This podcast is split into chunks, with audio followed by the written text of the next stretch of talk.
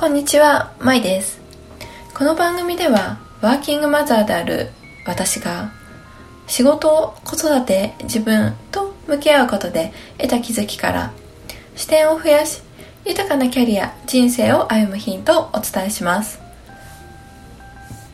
今日はですね、子供の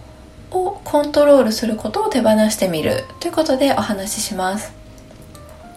先日ですねこう娘が、えっと、なんか YouTube をこう動画を見たいっていうことで泣き叫んでいたと。泣き続けてたということがありました。私自身はその YouTube っていうのをこうちょっとなんか苦手意識を持っていてあんまり娘には見せたくないなっていうふうに思っています。で、まあ、旦那は、えっと、なんか手が離せない時とかにその娘に、まあ、動画を見せたりしているということなんですけれども最初はですねなんかその苦私自身の苦手意識もあってその YouTube その見たらダメっていう風にこう結構押さえつけてたんですけれども、まあ、30分から1時間ぐらい泣き続けていてうんなんかそこで感じたのは、まあ、なんか私がそのこう娘にそのしてほしくないってことをこう押し付けてるなっていうふうに感じました。なので、まあ、その時に、まあ、コントロールすることを手放してみたらどうなるかなっていうことでうん手放してみたんですけれども実際娘には、まあ、その見たかったら、自分で決めて、えっと、見ていいよというふうに伝えました。でそうするとですねあの何が起きたかっていうとこう娘の自主性が生まれてですねこの動画見たらもう YouTube 見るのやめるっていう風にこう自分で決め始めたっていうことがありました。でこの時に感じたのはあもっと子供をもう信じてみてもいいのかもしれないなっていう風に感じました。私自身が、まあ、そのうんまあ、娘に限らずですけれどもなんか相手をコントロールしたいなって思った時って、まあ、どんな時かっていうふうに考えた時に、まあ、なんかその大抵自分自身をこうコントロールできてなくてなんか見失っているっていう時がこう多いなっていうふうに改めて感じることができました。でどうしてその相手をなんかこうコントロールしたいのかってていう時に私自身はそのなんか相手をコントロールしてないとこうなんかその怖いっていう感じがすごくあって。でなのでその相手自身相手をなんかその自分が思っているような形でこうなんかできればそのあり方であってほしいっていうようななんかことがあるんだなっていうふうに感じました。でまあ、コントロールすることを、まあ、手放す。コントロールするっていうことを、まあ、その時はなんかもう諦めるっていう感じであの娘に YouTube 見ていいよって伝えたんですけれどもその時この諦めるっていう言葉なんかすごく私はうん、なんか深い言葉だなというふうに思っています。でそれはなんか諦めるっていうのはその仏教が語源なんだそうですけれども、えっと、本来の意味としてはこう明らかに見るっていうことがその語源としてあるそうです。なのでその今のその娘の気持ちとか、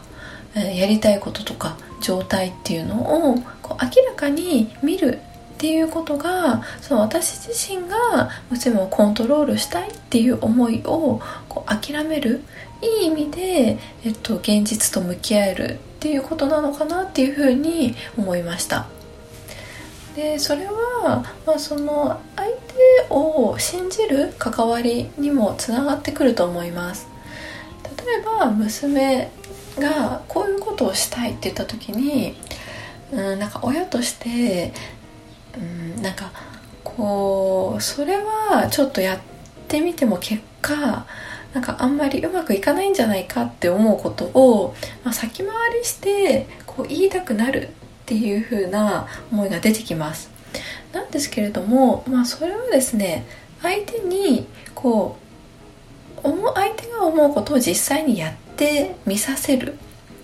その相手にその敬意を払って信頼して尊重して相手の思いっていうのを受け止めるっていうことがその私にはまだまだなんか足りてないなっていうふうに思っています。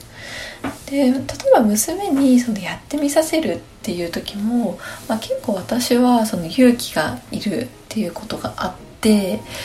けれどもですねおそらくその私が娘をコントロールしなくても大した問題っていうのは起きないんだろうなっていうふうにその思います。